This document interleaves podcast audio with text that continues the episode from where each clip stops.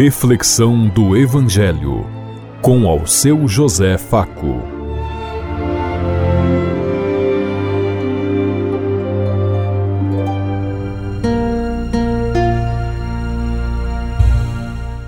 Paz e bem a todos os ouvintes da Rádio Construtiva e todas as emissoras em sintonia conosco e o povo que nos ouve. Queremos levar até você uma mensagem de amor através da palavra de Jesus Cristo. Hoje no Evangelho de Mateus, capítulo 17, versículo 1 a 9. Domingo, 5 de março de 2023. Que a graça e a paz de Deus Pai, Deus Filho, Deus e Espírito Santo vos ilumine nesse dia e seja uma boa notícia para todos.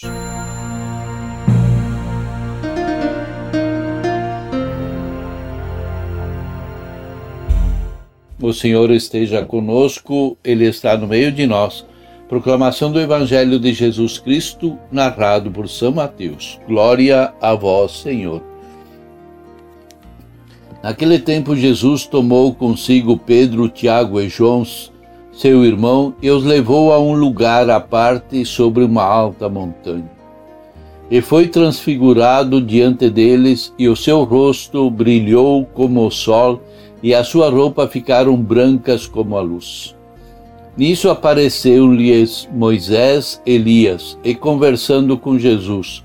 Então Pedro tomou a palavra e disse: Senhor, é bom ficarmos aqui. Se queres, vou fazer aqui três tendas, uma para ti, outra para Moisés e outra para Elias.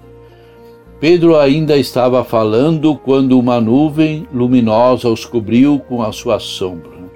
E da nuvem uma voz dizia: Este é meu filho amado, no qual eu pus todo o meu agrado. Escutai-o. Quando viram isso, os discípulos ficaram muito assustados e caíram com o rosto por terra.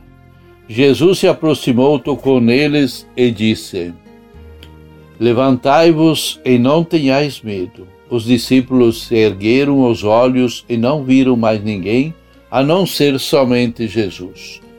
Quando desciam da montanha, Jesus ordenou-lhes: Não contais a ninguém esta visão, até que o Filho do Homem tenha ressuscitado dos mortos. Palavra da salvação. Glória a vós, Senhor.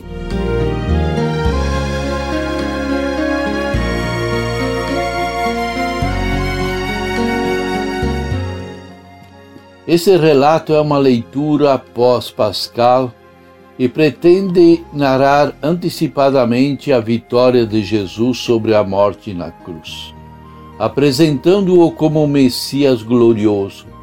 É o que indica o seu rosto brilhante como o sol e suas roupas brancas como a luz. A ressurreição, a vitória sobre todos os poderes, é a vida em toda a sua plenitude que vence até a morte. Nesse sentido, o martírio é uma possibilidade para as pessoas que se engajam de corpo e alma no testemunho das relações do reino, promovendo a cidadania para quem é excluído pelo capital e por outros sistemas de morte.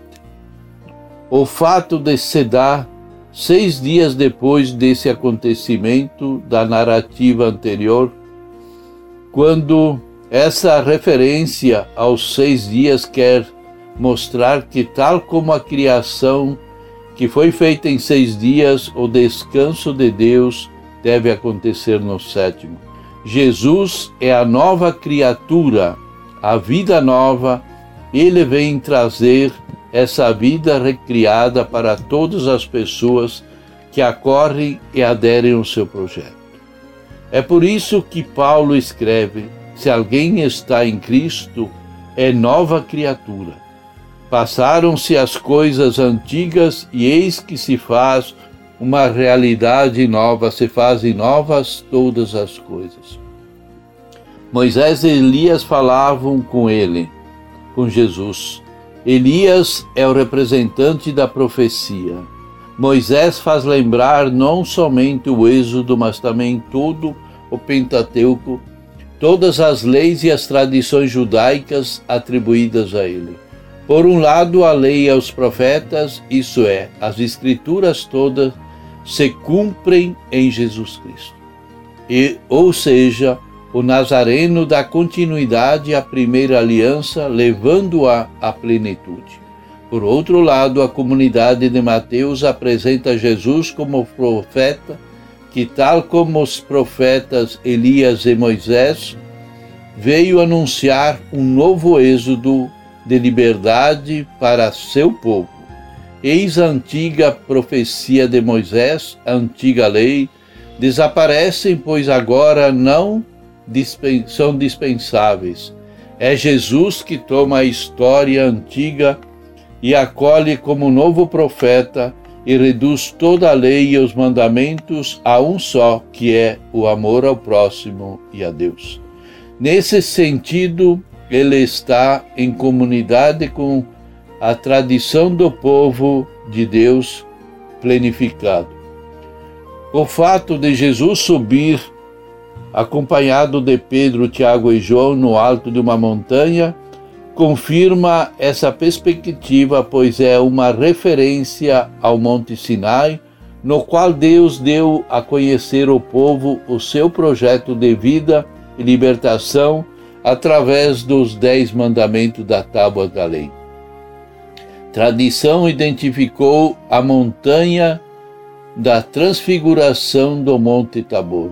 E Jesus é a, se apresentado ao mundo como o novo Moisés que vem para resgatar a essência da lei, isto é, o amor que liberta e promove a vida de todos com igualdade.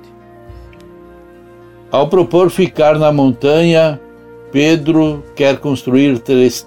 Pedro revela sua cegueira e dureza de coração. Fazia pouco tempo que Jesus já tinha chamado a atenção para sua cegueira, acusando-o de cumprir a função de Satanás como pedra de tropeço diante de Deus.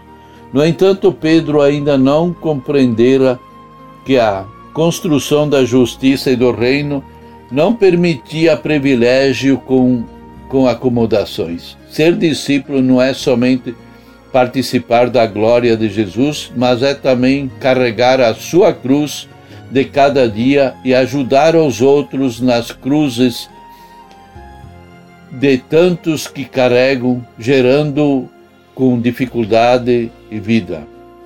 A nuvem é um dos símbolos privilegiados que nós vemos tantas vezes no Antigo Testamento, no livro do Êxodo, Números e Deuteronômio.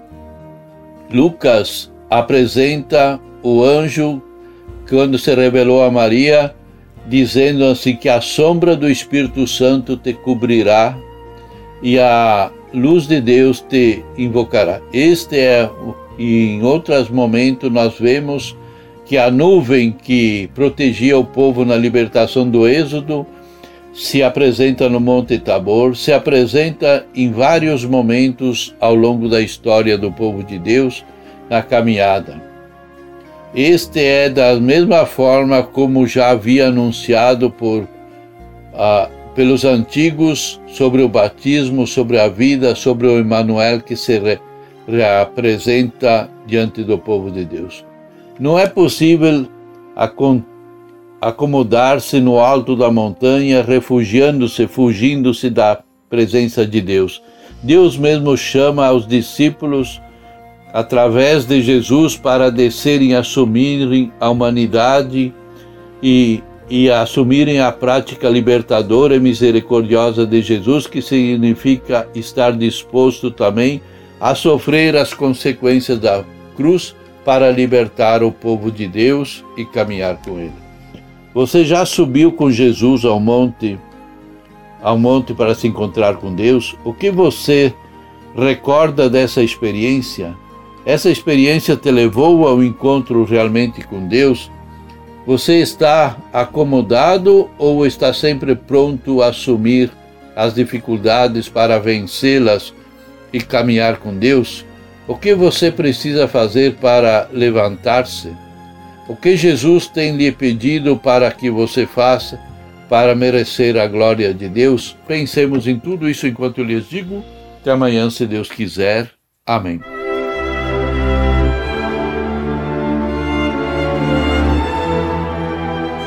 Você ouviu Reflexão do Evangelho com ao seu José Faco.